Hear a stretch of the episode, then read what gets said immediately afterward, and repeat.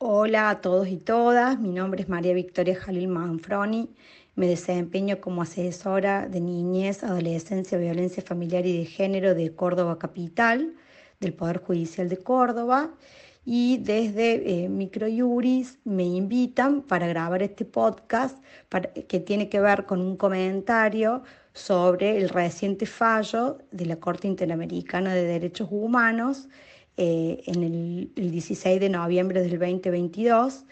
eh, donde eh, demanda Brites Arce y familia contra la República Argentina, sometiendo responsabilidad internacional al Estado argentino, aduciendo la existencia, entre otros derechos conculcados, de violencia obstétrica. Em, concretamente, la familia demanda eh, al Estado argentino por no obrar con la debida diligencia y eh, la violación del plazo razonable en la investigación y los procesos judiciales. El caso concretamente se produjo, el hecho concretamente se produjo en el año 1992, el primero de junio, donde se presenta una mujer embarazada de 38 años de edad, de nueve meses de gestación en, el hospital, en un hospital público de la ciudad de, Buenos Aires. Se le practica una ecografía y resulta esa ecografía indicativa de un feto muerto, por lo que es internada en ese hospital para hacer la inducción del parto. Eh, ese mismo día la mujer muere por un paro cardiorrespiratorio no traumático y a partir de ese hecho eh, la familia inicia una serie de procesos judiciales que llega definitivamente a la Corte Interamericana. Es importante eh, cuando eh, se va a evaluar o se va a, analizar una sentencia de la Corte, entender que antes de llegar a la Corte Interamericana hay una serie de acciones previas que, son necesarios como pasos o instrumentos que no se pueden eh, alterar. La petición de los hijos de la mujer fallecida ante la Comisión Interamericana se realiza en el año 2001.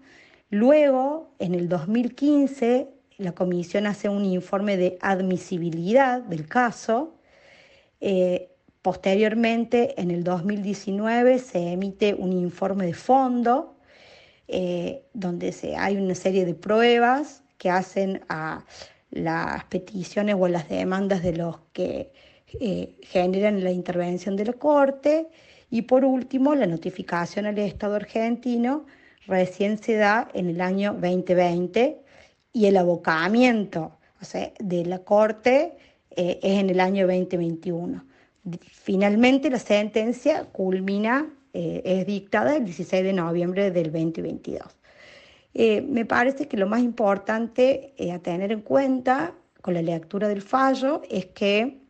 el Estado argentino reconoce los hechos denunciados y acepta la responsabilidad por el daño. Esto es un tema muy interesante porque durante la lectura del fallo se desprende que la Corte de alguna manera avala y reconoce que el Estado eh, se atribuye responsabilidad por los hechos ocurridos. Es decir, que no discute la contenciosidad de, los hechos, sino que se allana a las peticiones. Eh, eso es muy importante y la Corte durante todo el desempeño de la sentencia o el desarrollo de la sentencia lo reconoce de esta manera como algo favorable para el Estado. Lo que sí dice la Corte y que también llama poderosamente la atención, eh, que manifiesta su preocupación que hay una demora en el mismo organismo internacional de 20 años. Eh, es decir, la petición inicial se hace en el 2001 y recién la Corte se aboca en el 2021. Es decir, que en algún punto hay una crítica de la propia Corte de los procedimientos internos eh, con respecto eh, a los tratados internacionales, a la aplicación de los tratados internacionales. Es decir, si en algún punto hablamos de lo que, lo que se demanda es la violación del plazo razonable, en eh, también podemos decir que es desde la comisión, con todo ese tiempo que pasó hasta que el caso fue sometido a la Corte, también en algún punto eh, no ha cumplido con el plazo razonable, porque 20 años son eh, excesivos, es muchísimos años. esto nosotros tenemos que decir que el Estado argentino ha ratificado la Convención Americana de Derechos Humanos en el año 1984 y en ese mismo año reconoce la competencia contenciosa de la Corte para ser sometido a, la jurisdicción internacional. Es decir, que Argentina, eh, al ratificar la convención, también ratificó, se somete a la jurisdicción internacional de la Corte. Y por el otro lado, es importante también eh, eh, decir que eh, la Convención de Belém do Pará, en el ámbito iberoamericano, recién es sancionada en el año 1996, que es luego que ocurrieron los hechos. Estamos hablando de un hecho que ocurrió en el año 1992 y ya Argentina en ese momento había ratificado la Convención de Belém do Pará, que es la Convención de Eliminación de, contra los hechos de violencia eh, ejercidos contra las mujeres en sus relaciones interpersonales. Eh, el Estado argentino, volvemos a repetir, que reconoce la totalidad de la responsabilidad por los daños materiales e inmateriales ocasionados,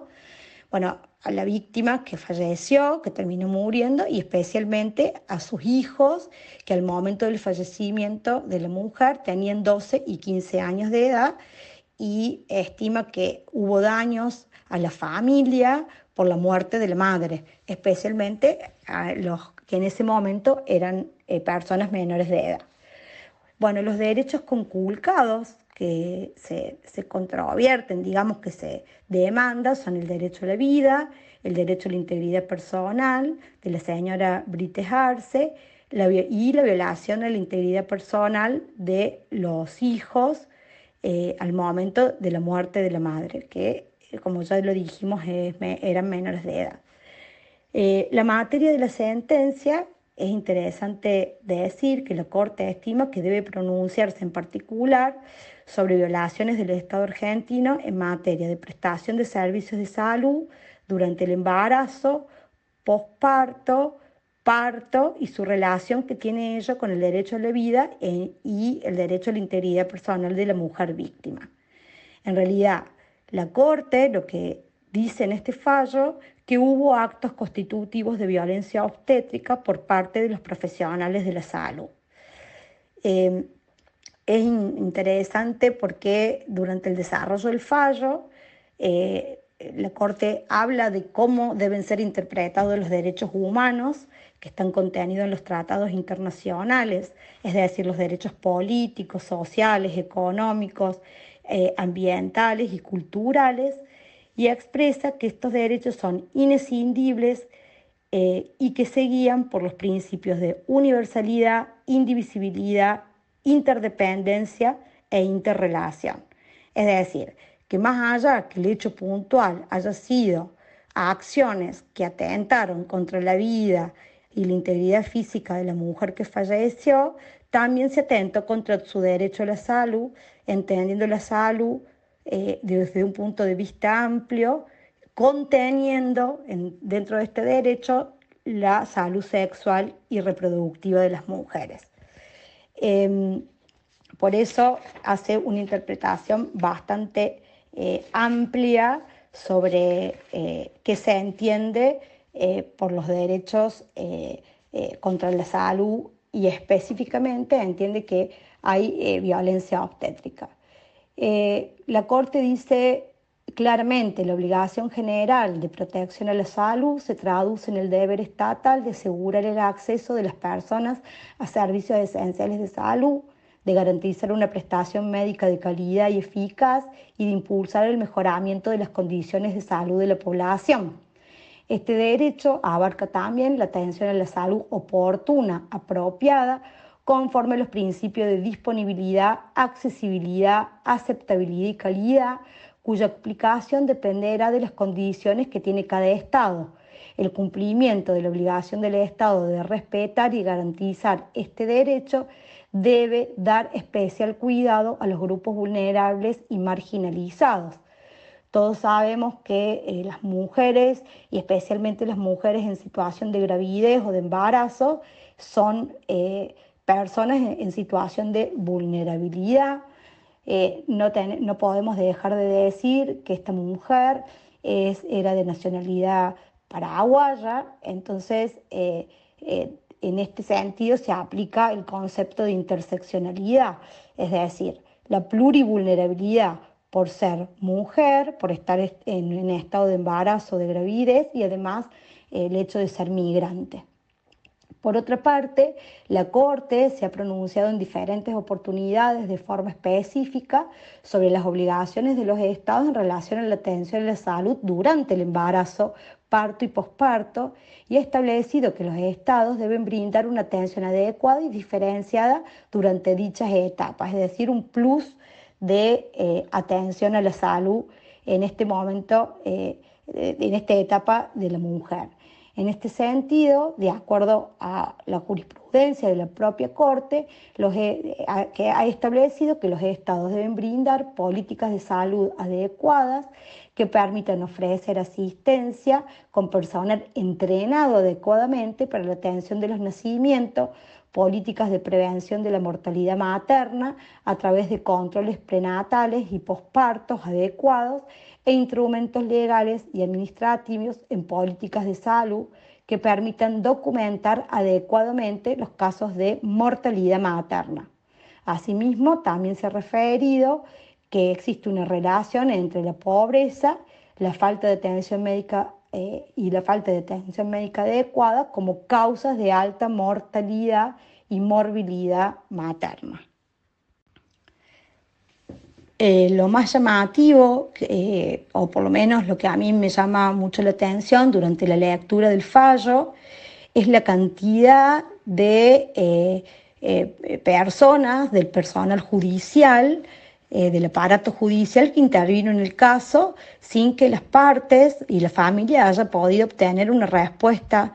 acorde o adecuada. Es decir, si hicieron denuncias penales, si hizo una demanda civil, eh, todas esas acciones con apelaciones y llegando a todas las instancias posibles y en ningún momento eh, la familia pudo eh, recibir una respuesta adecuada por parte del Poder Judicial. Por eso, después de agotada todas las instancias, el caso ingresa a consulta a la comisión que hace una evaluación previa y posteriormente se insta a la Corte Interamericana eh, como, último, eh, como última ratio, digamos, como, como último pronunciamiento desde la etapa de jurisdicción internacional. Em, ha sido como una lucha muy grande de la familia para lograr probar la verdad y, y llegar a tener un resarcimiento porque en definitiva eh, sí se pudo probar que existieron eh, omisiones o atención inadecuada. Por ejemplo, era una mujer de 38 años eh, que tenía antecedentes de hipertensión arterial y eso no fue atendido adecuadamente en las consultas médicas preexistentes. Eh, además, también había subido mucho de peso en, el último tiempo del embarazo, muchos kilos de peso, que eso tampoco contribuía a que fuera un embarazo y un parto posterior saludable. Eh, eh, hay pericias que dicen eh, que no se le dio el régimen alimenticio correcto para que no haya la suba de peso que hubo, que no se le suministraron los medicamentos necesarios por el tema de controlar la hipertensión arterial y que, por ejemplo, una de las opciones hubiera sido una cesárea planeada y no un parto natural, como estaba previsto por los médicos, atento a esta situación de hipertensión que una necesario hubiera sido la acción médica o el acto médico correcto para evitar la muerte de la mujer y también del niño. Em, todas estas pruebas que se arrimaron al, expediente que, que, tiene, que tuvo en su poder la Corte, llevó a concluir la existencia de hechos contra la vida, contra la integridad, contra la salud y conjuntamente con ellos todos constituyeron actos de violencia obstétrica. Eh, por eso eh, el Estado argentino en definitiva es condenado a pagar una indemnización a los familiares, especialmente a los hijos, que cuando se iniciaron todos los procesos eran menores de edad, igual que cuando sucedió la muerte de la madre, pero hoy son personas eh, mayores de edad. Por un principio de reparación integral, que ya la Corte Interamericana lo tiene dicho en muchísimos fallos, que la idea es reparar el hecho puntual, el hecho material y todos los hechos inmateriales, es decir, todo el sufrimiento que ha pasado eh, esta familia. Em, de todos modos, eh, eh, no puedo dejar de decir que la, Argentina, después de la, la, ratificación de la Convención de Belém do Pará, que ya dijimos que fue en el año 1996, eh, ha realizado innumerables acciones, especialmente en la parte legislativa, para lograr eh, modificaciones y para evitar las acciones de violencia obstétrica. Hay más de 10 leyes que yo las voy a nombrar para que eh, ustedes sepan, digamos, que en realidad el Estado argentino se ha comprometido con esta problemática eh, y que son muy posteriores al hecho ocurrido en el año 92. La primera ley, la ley 26485, que es la ley de protección integral para prevenir, sancionar y erradicar la violencia contra las mujeres en los ámbitos en que se desarrollan sus relaciones interpersonales, que es del año 2009. Luego tenemos también anterior a ella, la ley 25929, que es la ley de parto llamada de parto humanizado, sancionada en el 2004, que es la ley de derechos de padres e hijos durante el trabajo de parto,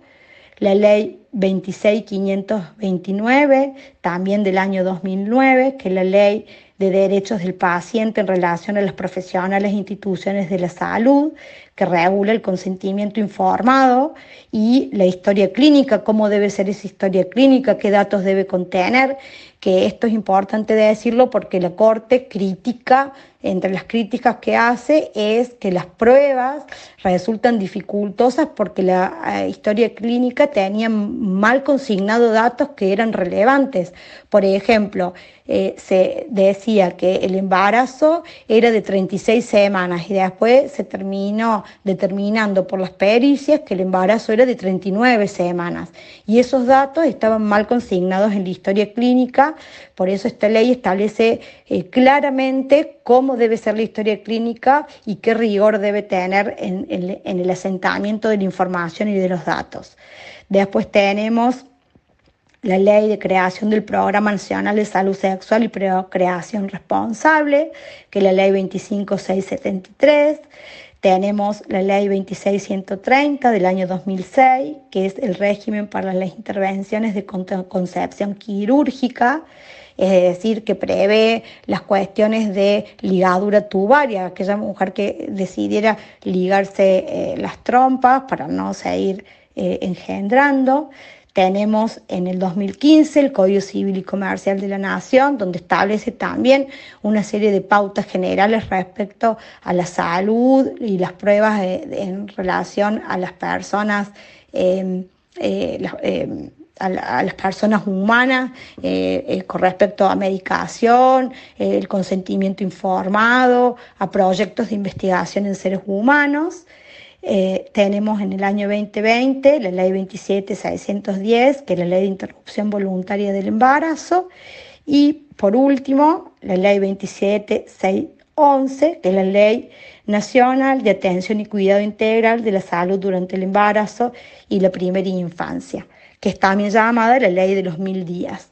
Bueno, eh, yo eh, he tratado sintéticamente de hacer un recorrido de la legislación actual con el que cuenta el Estado argentino con respecto a todas las cuestiones que tienen que ver con las mujeres y especialmente con el estado de embarazo y los derechos de salud sexual y reproductiva. Y entiendo eh, como modo eh, positivo que el Estado argentino se haya ganado a la demanda internacional y se em, eh, haya reconocido los hechos y que se haya comprometido a asumir la responsabilidad por los daños ocasionados. Bueno, espero poder haber em, sido clara y ayudado a entender cuál es la situación en la que la Corte Interamericana condena al Estado argentino y todas las modificaciones que mucho después se pudieron generar eh, para poder proteger los derechos de las mujeres. Les mando a todos un saludo muy afectuoso.